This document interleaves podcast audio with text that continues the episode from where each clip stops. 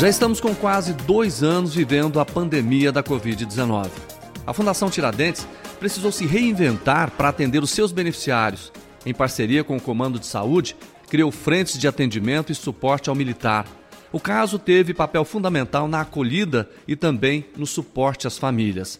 Isso sem contar os 10 leitos de UTI preferenciais para os militares abertos no Hospital Santa Bárbara, todos os suprimentos para o uso direto do militar e também para o HPM comprados em tempo recorde. Ainda vivemos uma guerra. Como sairemos dessa guerra? Que exemplos teremos conosco? Este é o Faz Toda a Diferença, o podcast da Fundação Tiradentes. Eu sou o jornalista Jordevar Rosa e hoje eu vou conversar com o sargento Leandro Menino um rapaz novo, que seu caso comoveu a Polícia Militar, me comoveu, eu tenho certeza que comoveu toda a sociedade e aquelas pessoas que estavam acompanhando tudo pelas redes sociais. Sargento Leandro Menino, seja bem-vindo. Muito obrigado. É bom poder estar aqui e ter a oportunidade de contar um pouco dessa história de, de vitória. E eu fiquei muito feliz quando fiquei sabendo que você ia conversar comigo sobre tudo isso. Eu tenho uma admiração muito grande por você. Eu agradeço, eu tenho uma paixão pela polícia. Através da polícia pude conhecer pessoas importantes como você, Jordevar. E já quero mandar um abraço para todos os meus irmãos de farda e quem estiver ouvindo esse, esse podcast. Pois é, quem estiver ouvindo, eu tenho certeza que vai se sensibilizar, vai se emocionar, porque a sua história tem muito a ver com isso, tem muita questão de fé e tem por trás né, essa doença traiçoeira, a Covid-19, e você, eu até queria. Nós tivemos um período muito triste, né? Que foi o início desse ano, especialmente ali fevereiro, no mês de março. Foi na época que você contraiu essa doença? Foi na época que. Foi exatamente nesta época, né, no boom da doença, é que eu fui surpreendido por ela. Eu até pensava que um dia eu fosse pegar Covid, porque a gente trabalha na linha de frente, trabalha nos policiamentos. Eu só não pensava que o Covid fosse me pegar daquela forma. Eu pensava que eu fosse contrair e pegar a Covid, mas que eu seria um paciente grave, eu jamais imaginava pelas minhas condições de, de saúde. Mas, infelizmente, foi nessa época justamente que eu peguei. Quando você descobriu que estava com a doença, para começar a questão mais grave, foi muito rápido ou não? A minha a evolução foi muito rápida. Eu senti mal em uma sexta-feira à tarde, eu trabalhei nessa sexta-feira. E tomei um banho à noite para deitar e dormir, eu já senti febre. E orientado, eu já estava orientado, no outro dia já fui para o HPM, para o Hospital da Polícia Militar. E lá é, já fui orientado a voltar na segunda-feira para fazer o exame, que poderia dar um falso positivo. E continuei com muita tosse no final de semana. E na segunda-feira já detectei que estava positivo de Covid. Na quarta-feira, quando fiz a tomografia, eu já estava com 30% dos pulmões tomados e já evoluiu o nível de tratamento no hospital da polícia. No próximo domingo eu já estava entrando na internação por causa da Covid. Em qual hospital? Eu comecei pelo HCamp, né? Eu procurei o HCamp porque por ser domingo, imaginei que o atendimento emergencial seria lá mesmo. Mas nós estávamos num momento tão crítico que mesmo sendo muito bem atendido no HCamp como fui, inclusive quero elogiar o pessoal que trabalha no HCamp, fui muito bem atendido lá, um, um, atendimento muito humanizado. Só que não tinha onde me colocar, não tinha uma vaga sequer nem no corredor do HCamp. Quando a gente está num momento de pânico como eu estava, eu eu confesso que não parei para pensar de como foram os processos. Hoje eu vejo que tudo se encaixou no tempo certo. Acho que não poderia ter passado um minuto, nem adiantado um minuto, mas eu, eu me lembro, me recordo do transporte, da simpatia deles no momento do transporte. Você falou em pânico. Como é que foi isso? Eu, vou, eu, eu explico o pânico, Jordevar, da seguinte forma: nem eu, nem meus amigos e talvez nem a medicina imaginava que eu fosse ficar tão mal. Eu, uma pessoa com hábitos saudáveis, jovem, não, não tenho vícios, não sou fumante, não tem por que eu ter ficado tão mal, né? Mesmo assim a doença ela não, não escolheu a minha condição física. E quando eu menos esperava, eu já era um paciente de UTI. Eu pensava que eu fosse enfrentar uma gripe, ou igual vi muitas pessoas, até sedentárias mesmo, pessoas doentes, que têm outras doenças pré-existentes, que não ficaram mal. Eu pensei que também não fosse ficar mal. E quando eu menos esperava, eu estava sendo transferido para uma UTI. Como é que ficaram os seus pulmões? Os meus pulmões eles, eles tiveram uma contaminação tão rápida e tão agressiva. Eu fiquei com 100% dos pulmões comprometidos em menos de uma semana. E o mais incrível de tudo isso é que eu não sentia falta de ar. Eu não sei se porque eu sei respirar pelo diafragma, por cantar, por ser professor e usar muito essa técnica, mas eu não sentia falta de ar, só que o diafragma não coloca oxigênio no sangue, que é o que a gente precisa. E eram os pulmões que tinham que fazer esse trabalho, e eu não tinha pulmão para respirar. Foi por isso que eu fui parar na UTI de forma tão assustadora, até pelos médicos. Quando eu entrei na UTI, eles já estavam preparados para me entubar. Aliás, eu fui para a UTI para ser entubado, estava com saturações abaixo de 50% a 30%. É saturação de uma pessoa que já está praticamente morrendo. Quando você recebeu essa informação, 100% dos pulmões tomados, o que, que você sentiu? Interessante, eu recebi essa informação depois que eu saí da UTI. Aliás, para sair da UTI. Aquela equipe maravilhosa que me atendeu, aqueles heróis do, da UTI a doutora Ava Carolina, que foi a doutora que conduziu o meu caso, ela me chamou e falou: Olha, sargento, eu vou te levar para o quarto, você vai sair da UTI. É uma notícia boa, mas eu quero que você continue tendo cuidado. Você é um paciente de 100%. Nem a medicina explica por que você está saindo aqui por essa porta. Porque a outra porta era onde saíam as pessoas que perdiam a vida. E aí eu, eu fiquei perplexo, porque como eu não sentia falta de ar, eu sabia que eu era grave, porque ninguém vai para UTI sem estar grave, né? Mas eu não sabia que eu era 100%. Eles não me falaram durante a terapia intensiva. Foi para sair de lá que eu soube. Então eu percebi, na verdade eu já sentia que eu estava vivendo um milagre. Qual foi o momento mais difícil? O momento mais difícil foi para sair de casa. Despedir das minhas filhas sem abraçar sem saber se eu ia voltar. Como que se despede das filhas? Eu sou muito apegado. Como que se despede sem abraçar? Esse foi o momento mais difícil.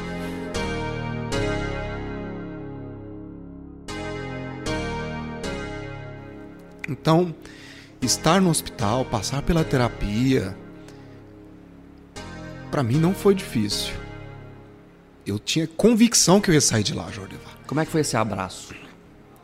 para sair de casa, no domingo à noite eu tive febre. Por isso que eu fui para o hospital, que eu não ia para o hospital, estava tratando em casa. E aí alguns médicos, amigos, né, da família, falaram: "Não, você está com febre, tem que ir para o hospital". Eu já estava tossindo sangue. E minhas filhas me olhando de longe, eu entrando no carro, a banana na mão. Aquilo é o que há de mais difícil. Eu tenho uma filha de 19 anos e outra de 12 e minha esposa me levando para o hospital, como guerreira que foi, né? Então isso foi muito difícil. Não teve abraço. Se eu não voltasse, não ia ter abraço de tchau.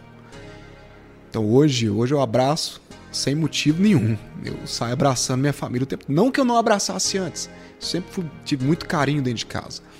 Mas se alguém que está me ouvindo aqui está deixando de abraçar por causa de algum motivo bobo, pensa nisso. A gente nunca sabe quando é o último abraço e que ele seja o melhor possível. Você e eu não tinha não oportunidade. Voltar? Eu sempre fui muito otimista. Eu sempre tive a convicção que eu ia voltar. Mas sempre tem o e se, né, Jordevar? E se eu não voltar? E o que, que eu deixei aqui? E se eu não voltar? Qual foi minha última palavra, meu último adeus? Então, é, eu tinha convicção que eu ia voltar, mas tinha o e se. Mas graças a Deus, né? Deu para voltar. Você ficou 26 dias internado, 12 dias na UTI. Não foi entubado. Como é que foi o papel da sua esposa, da sua família nessa recuperação? A minha esposa não tinha sido contaminada ainda. Nos primeiros dias de UTI foi muito difícil para ela, porque ela não podia ir me ver. Então nós ficávamos é, internado, eu estava internado e ela me via pelo monitor do, do hospital. E eu comecei a desconfiar que ela teria pego Covid e ficado grave também, porque minha esposa tem bronquite. Mas Deus foi tão maravilhoso conosco que ela pegou Covid e ficou assintomática. E isso credenciou para que ela pudesse me visitar. E quando ela começou a me visitar, eu pedi para levar alguns livros para eu ler, porque eu sabia que esse, ano era uma, eu tinha prova para ser promovido, né? E eu sabia que eu ia sair e falar, não, eu preciso começar a estudar, porque o tempo aqui não passa. Eu não podia dormir dentro da UTI, porque eu não conseguia dormir. Depois eu vou até falar como foi essa experiência da máscara lá. E aí minha esposa falou, não, então eu vou trazer seus livros. Aí o, médico não deixou, não, vou trazer a Bíblia para você então. Ela trouxe a Bíblia, ela sabe, nós temos quase 20 anos de casado.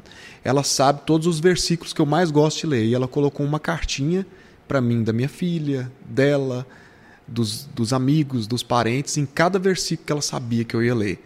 E foi como se alguém estivesse me visitando naquele momento que eu não podia receber visitas. Como é que é ter 100% do pulmão né, contaminado e não ser entubado? Eu acho que é uma experiência que tem muitas respostas ainda que podem surgir no futuro, com a evolução da ciência, mas por enquanto nós ficamos com a fé. Todos os dias iam médicos de outros hospitais me ver por curiosidade, porque parece improvável alguém com 100% dos pulmões comprometidos não ser entubado. Parece improvável, aliás, alguém com, essa, com esse comprometimento sobreviver. E eu percebia que havia uma movimentação diferente ao meu redor. Inclusive, os médicos da polícia iam me ver lá também. Você estava usando aquela máscara? Usando a, a máscara, para quem não conhece a máscara de VNI, está nos ouvindo, ela é, ela é como se fosse uma máscara de mergulho. E ela joga uma altíssima concentração de oxigênio.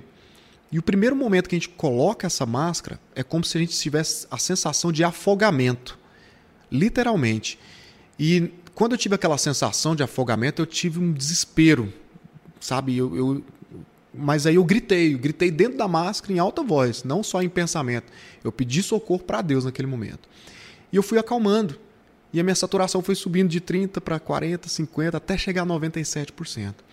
E aqui, aquela calma que Deus colocou no meu coração, eu tenho essa convicção, para mim foi Deus que colocou aquela paz que excede todo entendimento.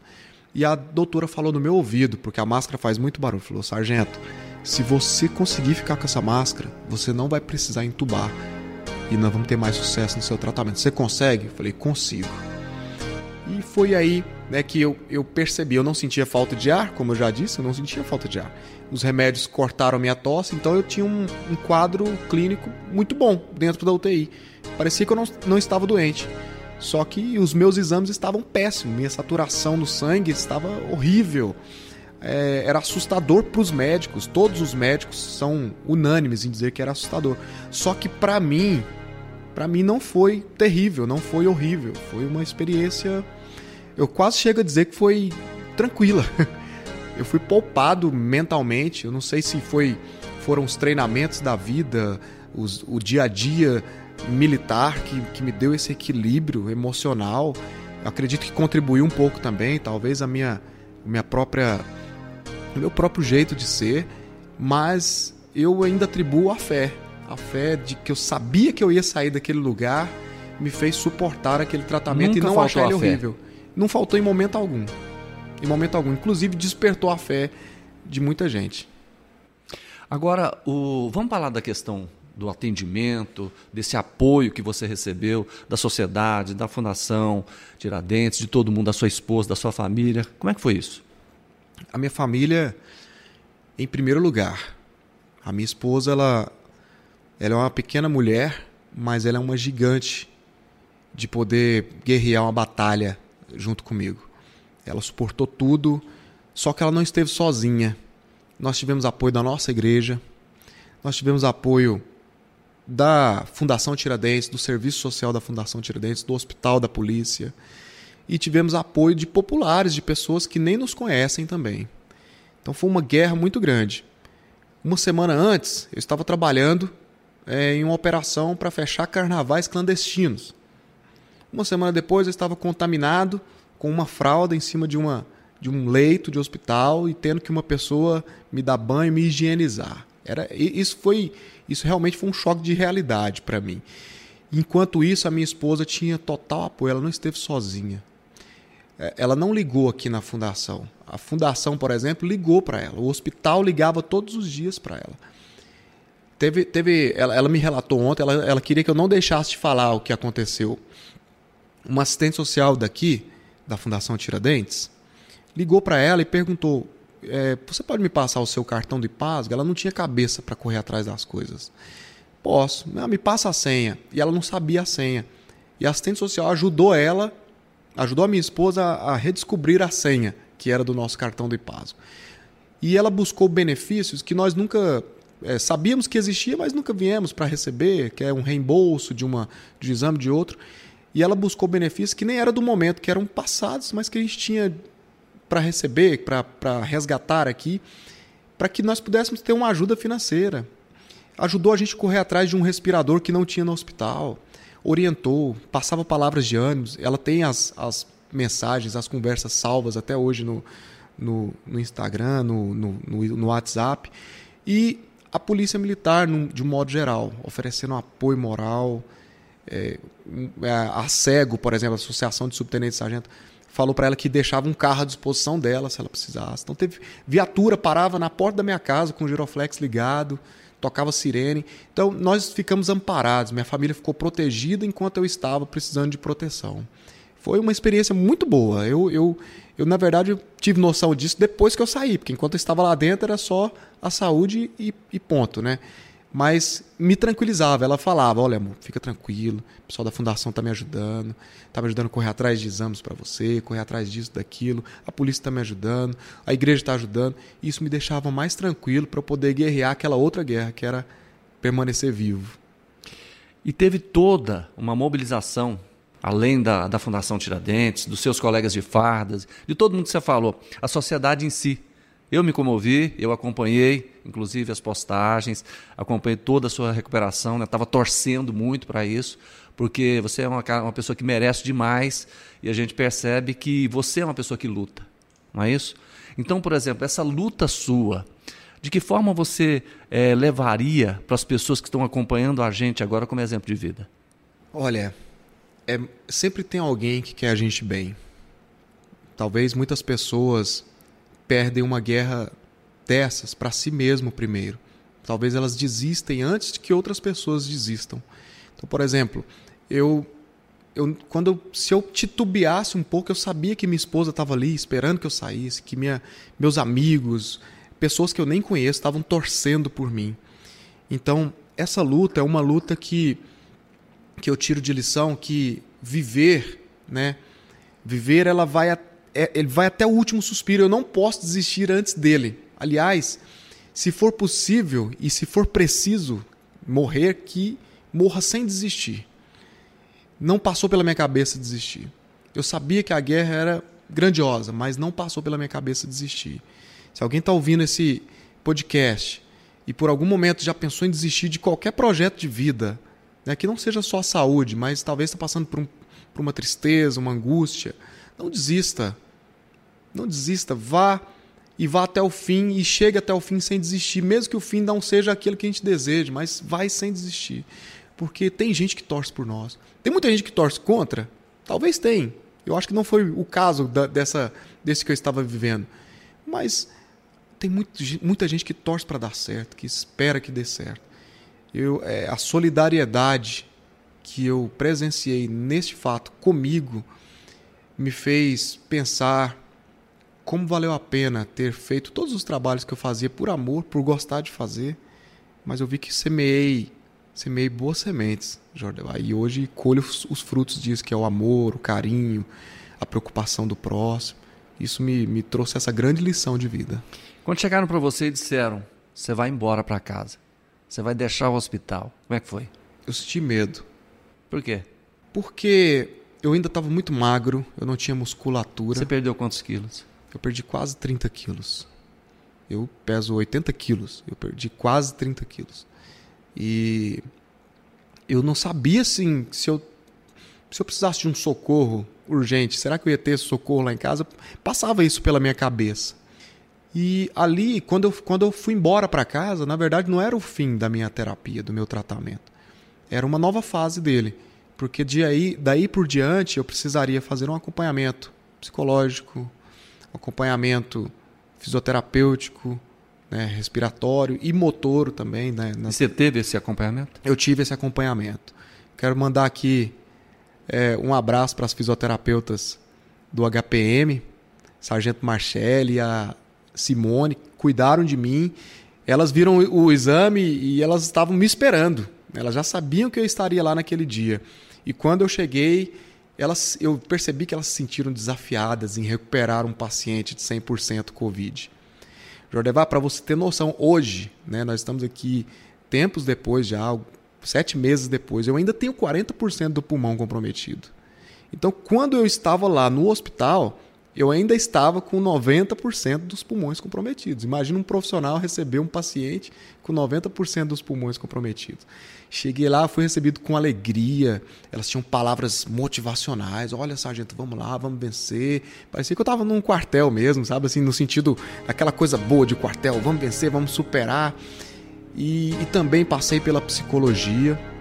Mandar aqui um beijo também para nossa psicóloga, capitã Denise, que, que conversou comigo, me mostrou, ela me deu ferramentas para eu entender o momento que eu estava vivendo, porque eu confesso que até hoje ainda tem muita ficha que precisa cair na minha mente. Mas ela me mostrou a gravidade de tudo que foi, é, o que eu poderia enfrentar com a minha mente de agora em diante e quais as ferramentas que eu poderia utilizar. E me ajudou a ressignificar muita coisa. Hoje eu estou de alta dessa, dessa terapia pós-Covid, que foi um estresse pós-traumático, né, que todos passam. Mas eu confesso que esse pegar na mão e me levantar depois que sair do, do hospital, cara, faz muita diferença. Esse, esse pegar na mão e falar assim: vem cá, você agora está de pé, faz muita diferença. Você falou uma frase importante para nós: faz toda a diferença. E faz, né? as coisas que fazem diferença não são as coisas que aparecem demais. São as coisas que aparecem de menos, mas que realmente muda às vezes o curso das coisas. Eu confesso, eu, eu vivo em uma cultura e nós policiais nós somos muito incrédulos de algumas coisas. Nós talvez pela atividade fim que a gente desenvolve, a gente desacredita muito do ser humano em si apesar de trabalhar com o ser humano, viver pro ser humano, a gente vê muita maldade acontecendo. Quando, quando a gente vê um ser humano que talvez nem te conhece direito, te dar a mão, te levantar, isso faz toda a diferença. E às vezes é só uma ligação, uma mensagem, um alôzinho, um joinha, é um tô aqui, se precisar pode ligar. Isso faz toda a diferença. E faz também toda essa diferença quando a gente olha para o que você faz e para o que você fez. Né? Você tem um trabalho muito importante com a comunidade Calunga, exatamente no combate à violência sexual é, e outros também, outros problemas. Você é uma pessoa que atua é, como professor de pessoas talentosas, mas que tem, por exemplo, eu acompanho um caso de um garoto que toca violino com os pés porque ele não tem os braços e as mãos. Né? E esse é o trabalho que você faz. Então isso faz a diferença também como as pessoas enxergam você e como as pessoas torcem por você. Não é isso? Eu queria até que você falasse um pouquinho dessas atividades suas extras. É, é interessante. Eu ingressei na Polícia Militar em 2002 e os trabalhos sociais sempre estavam próximos de mim e eu me sentia muito vocacionado. Eu sou fruto de trabalhos sociais. Quando eu nasci, dada a gravidade da situação social da minha família, é, uma creche me acolheu. Na minha infância, eu fui é, incluído num projeto para fazer judô no SESI. Então, eu sempre tive a oportunidade de estar participando de projetos sociais. E isso me motivou também a querer fazer algo por alguém, como alguém fez por mim um dia. A vida é essa troca também. E, e por ter participado do projeto Calunga, né, é um projeto grandioso que está precisando inclusive de um novo upgrade, é, do PROERD, Programa Educacional de Resistência às Drogas, pela polícia. A polícia abriu muitas portas para que eu pudesse é, retribuir tudo que eu recebi na minha vida e fazer também na vida de pessoas. O próprio trabalho no colégio militar com os, o Richards, que não tem os braços, mas faz tudo com os pés, é uma lição de vida o, o Célio, que é surdo, mas toca na orquestra, né? Então, são, são várias experiências que parece que eu estou fazendo bem para essas pessoas, mas elas me fazem muito mais bem do que o que eu faço para elas. Você está feliz hoje? Estou feliz. Eu sou muito feliz. Eu já era muito feliz. Hoje eu estou muito mais feliz. E, e confesso que gostaria de poder fazer mais. A gente só não faz mais porque não pode, porque os nossos braços não alcançam. Mas quando eu vi, quando eu saí do hospital e vi a solidariedade, a comoção que tinha sido o meu caso, a torcida para dar certo, aquilo ali me deu muito mais energia para fazer muito mais do que tudo que eu já tinha feito antes. Leva essa mensagem de carinho sempre. Leva essa mensagem de carinho e quero dizer que a gente não é tão bom que alguém não possa fazer algo para nos ajudar, né? Então, e a gente também não é tão fraco que não possa ajudar alguém. Então tem sempre alguém precisando de ajuda e a gente sempre pode ser ajudado. Eu, eu louvo a Deus pelo meu emprego, pelo meu trabalho, por ser policial. E hoje me sinto um policial forte, sabe? Um policial incorporado, que eu não estou sozinho, eu tenho uma, uma tropa. E quando eu falo um policial, a gente fala muito sobre a, o cidadão goiano entender que a polícia pertence a eles.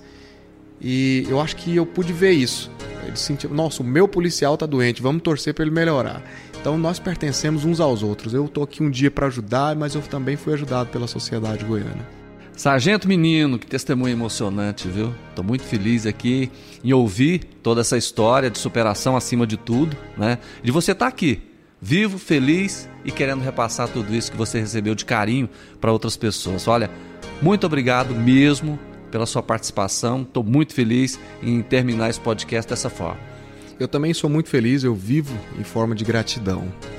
E, inclusive, fazendo aqui uma referência, né? Foi, foi é, no meu período de recuperação, eu queria continuar ajudando de alguma forma as pessoas. E eu tive a ideia de gravar um podcast de aulas, de informações para ajudar policiais que trabalham lá nos rincões de Goiás, que talvez não tenham acesso a uma escola, a um curso preparatório para estudar. falei, vou fazer esse áudio chegar lá nos, nos policiais do último cantinho de Goiás. E comecei a gravar aulas para a gente estudar para ser promovido, que é o nosso TAP, né? Teste de avaliação profissional. E aquilo me fez tão bem, porque me tornou ainda mais conhecido. Eu já quero deixar aqui, se puder deixar claro. o endereço para quem quiser é, ter conteúdo de aulas aqui, chama Hopecast.